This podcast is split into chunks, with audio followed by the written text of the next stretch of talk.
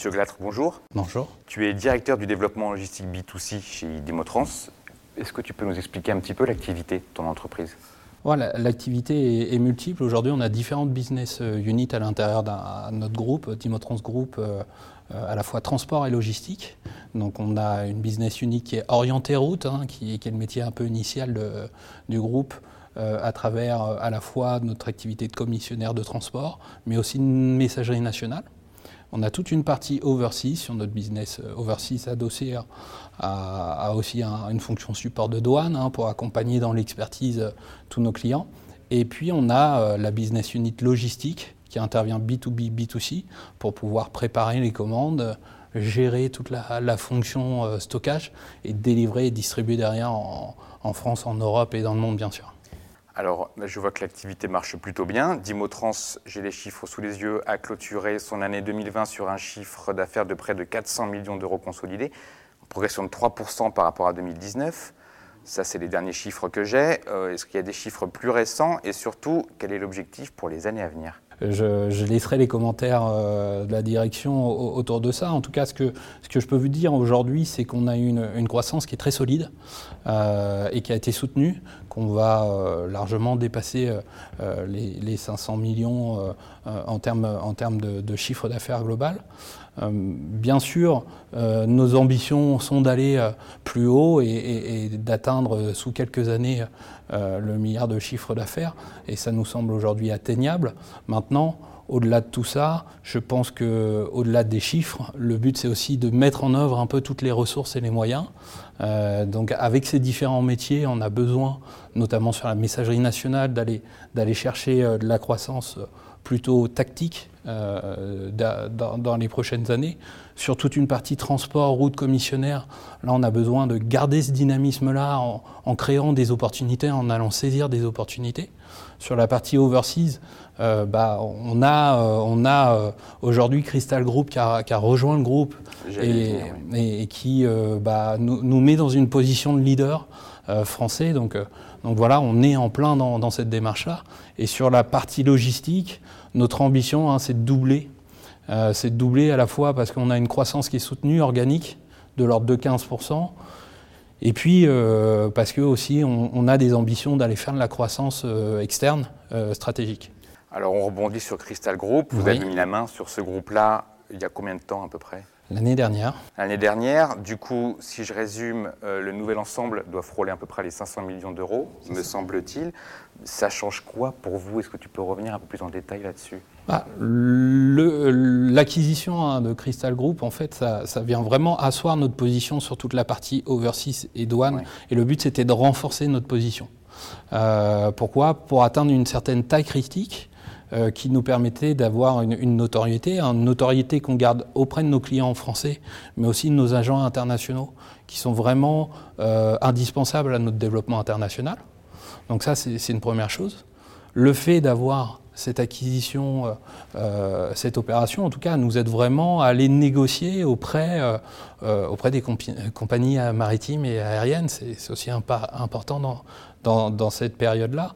Et puis, d'avoir ce, renforcement avec cette opération, ça, nous permet aussi d'avoir un service qui est complet, de qualité, puisqu'ils sont vraiment reconnus sur le marché. Donc l'ensemble nous permet d'avoir un service global qui est intéressant et euh, qui, nous permet aussi de, joindre à nos clients tout en gardant une taille intermédiaire qui nous rend un peu unique sur le marché. On, est, on compte euh, parmi les leaders en France. D'accord. Alors tu nous parlais de ton activité. Euh, oui. Plus globalement, il y a aussi une autre actualité depuis quelques temps, déjà depuis deux ans, entre la pandémie, depuis encore quelques temps aussi avec la guerre entre la Russie et l'Ukraine. De quelle manière ces événements ont pu affecter la supply chain? Oh, c'est une question large, on est, C'est une question assez large. Euh, je pense que euh, la crise sanitaire, elle a, elle a, en effet perturbé l'ensemble de, notre secteur. Euh, pourquoi? Je pense tout le monde connaît la pénurie des conteneurs qui a, qui, a affecté l'ensemble. La pénurie, elle a amené euh, bah, en déclinaison derrière un taux de fret qui a explosé, donc euh, le, conteneur aussi. Et puis on a eu, euh, en termes de, délai, un gros glissement qui permettait n'était pas d'anticiper. Donc tout ça, ça nous a amené dans un secteur perturbé. Ce qu'on voit majoritairement, c'est que aujourd'hui, on a des clients qu'on accompagne qui ont augmenté leur niveau de stock. Donc c'est une c'est une cause, la cause à, ramener en tout cas cette, cet effet-là, premier. Donc on les a accompagnés dans cette, dans cette augmentation de stock. Et puis après, en termes d'organisation, si je fais vraiment un focus sur, sur une logistique plus e-commerce, euh, sur la logistique e-commerce, on a vu des changements de stratégie pour aller, euh, pour aller vers du multicanal, donc omnicanalité des flux, donc un peu plus de complexification une internationalisation en effet. Et le but, c'était vraiment d'accompagner au mieux nos clients en restant agiles et, en, euh, et, justement en gardant des solutions. Donc la crise, clairement, elle a changé les stratégies. Elle nous a permis de garder une agilité pour pouvoir toujours avoir des solutions et essayer d'anticiper un maximum. Justement, je parlais de ces, ces effets de stock, c'est un peu, un peu l'idée. Ok, alors tu parlais de logistique dédiée à l'e-commerce. Oui. Euh, en remontant un peu plus loin dans l'histoire, il y a cinq ans, euh, tu as racheté la société parisienne SCP, si je ne me trompe pas. Euh, donc depuis, j'ai l'impression que vous avez un petit peu construit une nouvelle route sur l'e-commerce. Comment ça se passe? En effet, il y a une construction de la route de la logistique e-commerce. Au-delà du e-commerce, je pense qu'on peut parler de logistique fine, logistique de détail.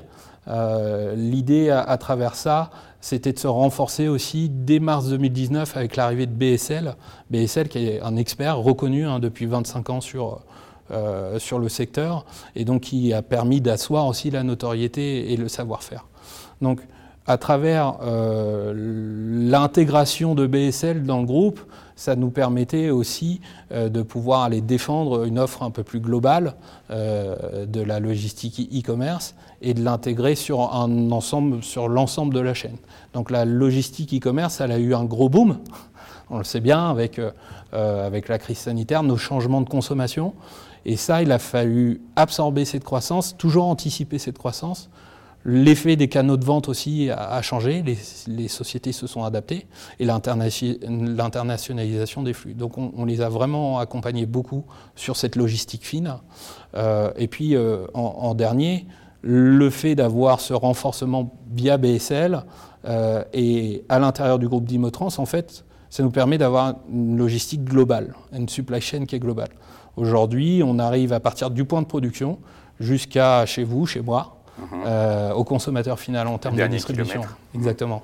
D'accord. Est-ce que tu pourrais nous parler d'un cas d'école euh, qui résulte d'une collaboration effectuée euh, lors d'une rencontre après les Big Boss, par exemple? Pourquoi aujourd'hui on, participe au Big Boss? Parce que je pense que ça fait un certain temps maintenant qu'on est en relation avec les Big Boss, qu'on sait très bien que, que c'est un événement de qualité où les personnes sont expertes, les personnes sont qualifiées et cherchent des solutions. Euh, et même nos clients nous l'ont dit. Et donc c'est à travers des discussions avec les clients, en fait, ça nous a amené à sauter le pas, à être là aujourd'hui. Donc on a une feuille blanche. Maintenant, il faut écrire une belle histoire avec des collaborations. Et si l'on veut être euh, synthétique, en trois mots, les big boss, qu'est-ce que ça représente pour toi? Euh, Des échanges. on échange tout de suite, on va échanger tout à l'heure. c'est toujours vraiment cette, cet effet de, de pouvoir être en perpétuelle communication sur nos métiers qui sont très mouvants. Euh, le deuxième, je dirais, c'est l'expertise, parce qu'aujourd'hui, on est là pour défendre des solutions, donc on, a besoin d'être expert, et je pense que c'est ce qu'on recherche aussi à travers ces discussions. Et le troisième, ça serait peut-être l'avenir, puisqu'on est tous orientés à ce qui se passera demain. Euh, malgré les contextes difficiles, on, est, on essaye de, toujours à être de l'avant et puis euh, d'être présent. Pas mal. Merci beaucoup, Mathieu. Merci.